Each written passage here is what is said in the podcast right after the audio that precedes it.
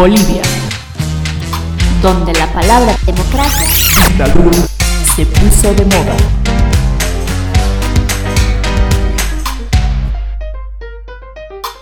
Hoy estamos a 5 de abril, domingo 5 de abril y este es nuestro cuarto programa del podcast Bolivia, donde la palabra dictadura, es decir, democracia, se puso de moda.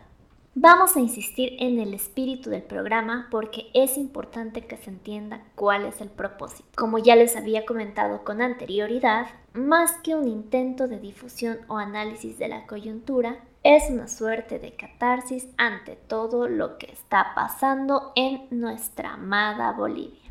Hoy hablaremos de ni más ni menos lo que nos preocupa y ocupa a todos en el mundo entero, excepto Suecia. Sí, el COVID ese de los virus que está haciendo sacar lo mejor y lo peor de la humanidad común y corriente. Y sin duda lo peor de los gobiernos que no saben cómo manejar la crisis de salud en sus países. Aunque los datos son líquidos en estas circunstancias porque cambian segundo a segundo, el reporte oficial hasta el día de ayer 4 de abril era que habían aproximadamente 1.051.000 casos, con una tasa de letalidad del 5.4% a nivel mundial. Y sí, casi todo el mundo está en cuarentenado. Y por supuesto, el déficit económico no se va a dejar esperar. En un programa en la red de diversidad de la radio Huaynatambo, escuché un análisis de quienes serían los más beneficiados con esta crisis y sí, cuando pase la crisis, sabremos a ciencia cierta quién salió ganando. El entrevistado señalaba que serían los organismos internacionales que prestan plata, ajá, como el Banco Mundial o el Fondo Monetario Internacional, puesto que tendrían que prestarle platita a las naciones para que inyecten liquidez a sus economías y así poder arrancar de nuevo el motor económico. Pero lo más curioso de esto es la siguiente pregunta. ¿De dónde sacarían la liquidez estos organismos? O sea, ¿de dónde sacarían la platita estos organismos? Y es ahí donde se me pararon los pelos de punta. Según esta entrevista, lo que harán para tener liquidez es lavar dinero. O sea, los paraísos fiscales aprovecharán para lavar dinero a través de rescates económicos, entre comillas. Y sí, fuerte. Pronto veremos si realmente es así. Aquí abajo les dejo el link de esa entrevista para quienes quieran escucharla. Y bueno, solo para cultura general, a manera de nota al pie, les cuento que Bill Gates dice que vamos a salir pronto de esta pandemia y bueno, nada raro que él ya tenga la vacuna o por lo menos algunas pruebas bastante avanzadas. Bueno, y si no sabían, él ha invertido muchísimo dinero en minas de semilla. Es decir, que tiene granjas de semillas guardadas en una especie de depósitos subterráneos donde además hace una serie de experimentos como para que si se acabara el mundo, él tenga las semillas de todos para poder empezar de nuevo. ¡Qué miedo! Pero bueno, ese no es el tema del programa, así que vamos a ir aterrizando y hablar del COVID en nuestro país. En Bolivia son 157 casos positivos, de los cuales han muerto 10 personas, si no me equivoco, justo en este momento están anunciando una persona más que ha fallecido, lo cual genera una tasa de letalidad del 6.4%, que es una de las más altas en la región. Hay quienes que dicen que no podemos aún hacer un análisis comparativo de datos, especialmente en Bolivia, porque no hay datos. Pero bueno, con los que existen, esa es la tasa de letalidad del virus en el país. Y bueno, también según datos de Google, es el país que más ha reducido su, movilidad en más de un 94% en áreas urbanas, es decir, centros comerciales, plazas, parques, etc. Y sí se redujo efectivamente la movilidad a plan de amenazas, cárcel y encierro.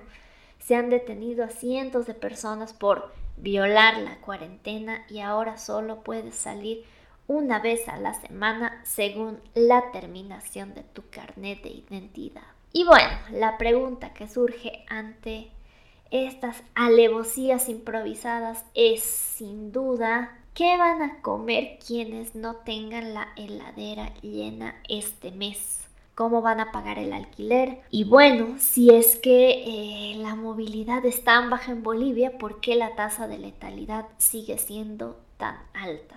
La crítica al Ejecutivo transitorio no se ha dejado esperar, porque hoy más que nunca estamos viviendo en carne propia la improvisación y falta de experiencia de unos cuantos gatos que se acostumbraron a encarcelar a todo aquel que se les oponga en pensamiento, palabra, obra y acción. No es casual que a Murillo lo llamen el carcelero, que al ministro este, de Salud Aníbal Cruz le digan el ángel de la muerte y que se rían a carcajadas del negro Arias, que es el ministro de Obras Públicas. Y sí, la semana pasada ese mismo ministro de Obras Públicas, el ministerio encargado de la infraestructura del país, fue a los pueblos del antiplano a amenazarlos, a gritarle a la gente, a golpear puertas e insultarlos.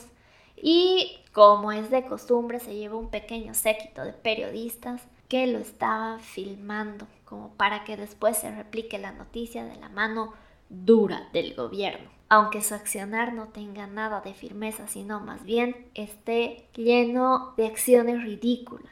Solo falta ver cómo los mismos pobladores lo desprecian, le gritan, le hablan en Aymara a propósito como para que no les, les entienda, lo sacan a gritos, lo humillan, mientras el señor con las manos en la espalda, hecho al vigilante, camina todo prepotente por el pueblo. Pero bueno, como el resto de las autoridades del Ejecutivo, no tiene ni la más mínima autoridad ni legitimidad. Lo mismo con el señor, abro comillas, Ángel de la Muerte, cierro comillas, que en sus conferencias de prensa no tiene datos certeros, no responde las preguntas que todos le hacemos constantemente como cuántas pruebas están haciendo al día, no tienen protocolos definidos sobre qué es lo que harán, cómo deben tratar a los enfermos, espacios definidos de aislamiento, espacios de terapia intensiva, es decir, todo mal, mal, mal. La pandemia fue anunciada en enero, eso quiere decir que tuvieron por lo menos un mes para hacer un plan de contingencias un censo de salud, una elaboración y adaptación de protocolos de atención, socialización de esos protocolos con el sector salud e información masiva a la sociedad, entre otras miles de acciones que se deben hacer y que los especialistas en políticas públicas de salud saben. Por lo visto, quienes nos gobiernan no son especialistas, ni siquiera se parecen. En febrero nos dijeron que estaban preparados, nos dijeron que Bolivia estaba preparada para recibir la pandemia, hicieron tours de medios y llevaron a las cámaras de televisión a los hospitales, entre comillas, centinela, para que la población vea lo tan preparados que estaban. También hicieron alarde de su capacidad y por supuesto le echaron tierra a la gestión anterior diciendo que construyeron más canchas que hospitales y que todo estaba mal. Pero bueno, ya con 11 muertos encima y uno de ellos que falleció en una circunstancia lamentable en una ambulancia que deambulaba buscando un hospital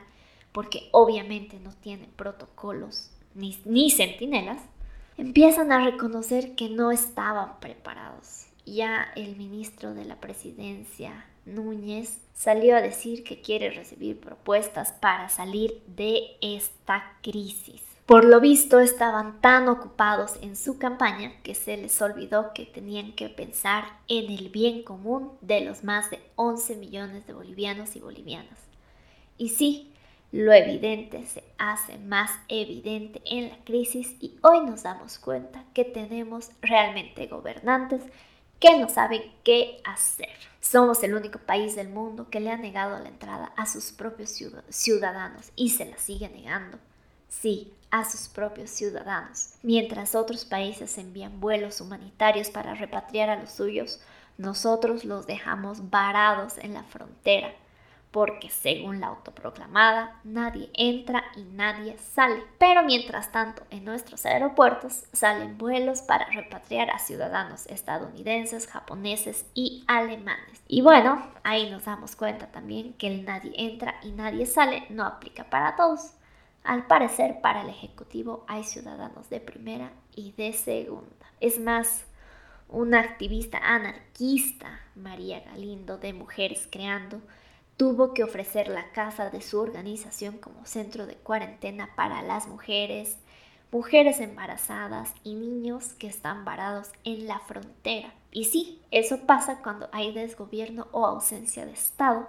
No queda de otra que organizarnos como sociedad civil para darnos nuestras propias respuestas y cubrir nuestras propias necesidades así como las ollas comunes en los barrios marginales de las ciudades intermedias. Otro manejo desastroso de esta situación ha sido los apoyos a las personas más vulnerables, que más que apoyos parecen una suerte de prebendas improvisadas. Cuando uno tiene la responsabilidad de un país, lo primero que debe hacer es intentar conocerlo, o por lo menos disimular que entiendes a todos los sectores de la población.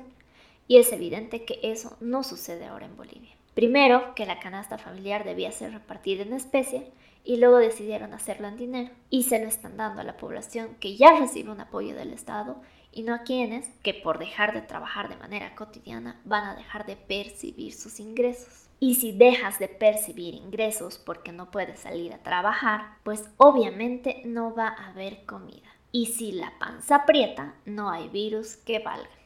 En vez de hacer un pequeño esfuerzo y diseñar la mejor manera de que nadie se muera de hambre en el país, recurrieron a la lista de ciudadanos que ya cuentan con un bono. Y lo más ridículo es que ni siquiera el pago lo pueden organizar bien. Las aglomeraciones para el cobro son atroces y seguro un foco alto de contagio. Pero bueno, eso pasa cuando no conoces al país que gobiernas. Otro tema escandaloso es la mala gestión de comunicación que hay en el país. Las campañas masivas no contienen información relevante, sino miedo, como el spot bochornoso del Ministerio de Comunicación, en el que personalizan al virus como un asesino en serie que está buscando a todos los bolivianos para matarlos. ¡Qué desastre! Ni en los peores momentos del ministerio en la época de Evo Morales hicieron cosas tan bochornosas. No hay materiales informativos, no hay campañas de comunicación de información masivas, cerraron las radios comunitarias y por lo tanto no es muy difícil expandir el mensaje en un lenguaje inclusivo y propio de las diferentes regiones del país. Tampoco es que en el ámbito digital lo estén haciendo muy bien, al contrario, están bloqueando ciudadanos desde las cuentas oficiales de los diferentes ministerios.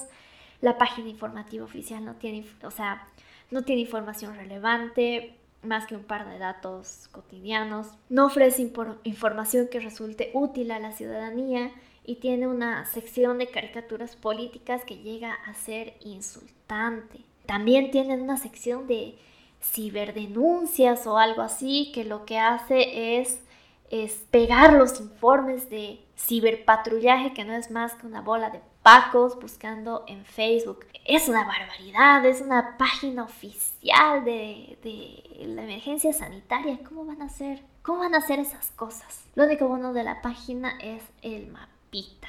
Lo demás es un desastre. Y bueno, no tiene nada organizado. Cuando sale a hablar la titular del Ejecutivo parece que fuera a dar misa porque siempre menciona a Dios y pide oración y ayunos y cuál es vergonzoso. A sabiendas de que en la CPE dice que somos un Estado laico, pero parece que los gobernantes no saben qué es lo que eso quiere decir. Y bueno, ni qué decir de la policía boliviana en menos de seis meses nos han devuelto al siglo XVIII, cuando sacan en vehículos oficiales a la Virgen en procesión por el centro paseño, en plena cuarentena, con dos curas y sus respectivos megáfonos, dando una misa ambulante. ¡Qué desastre! No sé qué hemos hecho como pueblo para merecer semejante atrocidad. Y bueno, seguro ellos le atribuyen a su Virgen el aumento que les llegó en la última boleta de pago y sí, el gobierno les subió el sueldo, no a los médicos, no a los enfermeros, no al personal de salud, sino a los policías. Mientras la gente hambrea, los polis reciben un aumento. Y bueno, ¿qué más nos queda para no sentirnos tan miserables en esta época trágica en el mundo? Y más en nuestro país con un gobierno de facto sin ningún tipo de legitimidad y más bien súper autoritario y castrense. Pues no nos queda más que ser solidarios entre nosotros y nosotras. Ser solidarios con los nuestros, pero también con los extraños. Si tienes una lata extra en la alacena, dásela a alguien que tal vez la pueda necesitar en momentos como este, realmente puede hacer una gran diferencia. Si tienes la capacidad de quedarte en casa y no necesitas salir a trabajar porque tienes tu guardadito que te sirve para comer estos días, quédate en casa, no salgas. Pero por sobre todo, ten empatía. No juzgues. Si la gente sale, no es porque quiere, es porque sin duda no tiene los mismos privilegios para quedarse en casa como muchos de nosotros los tenemos. Piensa que en el país hay múltiples realidades y que hoy más que nunca la solidaridad debe primar en nuestras vidas. Si no, no sobreviviremos como humanidad y no por causa de un virus que será pasajero.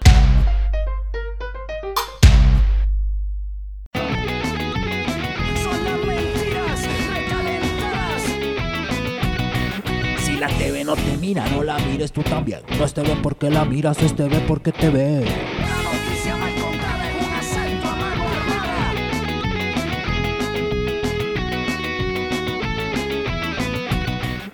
En el programa Noticiando, la semana pasada, María René entrevistó a la defensora del pueblo, Nadia Cruz, sobre la demanda que está interponiendo la Defensoría del Pueblo ante la CIDH contra el Estado boliviano por la trágica situación de los bolivianos parados en la frontera de Bolivia del lado chileno, sin que los dejen entrar a su propio país. También Cruz aprovechó la entrevista para denunciar todas las violaciones de derechos humanos que se estaban cometiendo por parte del Estado ante la pandemia por la que estamos atravesando. La entrevistadora, María René Duchen, en pocas palabras le dijo que se callara y la llamó a la reflexión. Además, le preguntaron que dónde estuvo la Defensoría en los últimos 14 años del anterior gobierno. La defensora respondió con altura y datos sobre todos los informes y peticiones que se habían hecho como institución en los anteriores años, a pesar de que no era su gestión. Pero me pareció tan baja la calidad de la periodista eh, que en vez de consultar sobre los datos, sobre cómo se estaba haciendo la demanda, sobre qué se consideraba como violaciones de derechos humanos, casi casi le dice que se calle y que le pida a la gente que se quede en su casa. Si seguimos teniendo ese nivel de periodismo que solo legitima un régimen que, que encarna sus más íntimas ínfulas de superioridad, estamos jodidos. Se supone que las y los periodistas deben preguntar, indagar para brindarnos información plural, no decirles a sus entrevistados que se callen y cooperen. Qué nivel tan bajo. Y bueno, tocará ir preparando a nuestros periodistas para que sean más críticos y honestos, por lo menos que se dejen de hacer a los neutrales y que digan abiertamente su postura política. Así estaríamos todos más tranquilos y sabríamos a quién estamos escuchando. Eso es todo por hoy. Nos escuchamos la siguiente semana.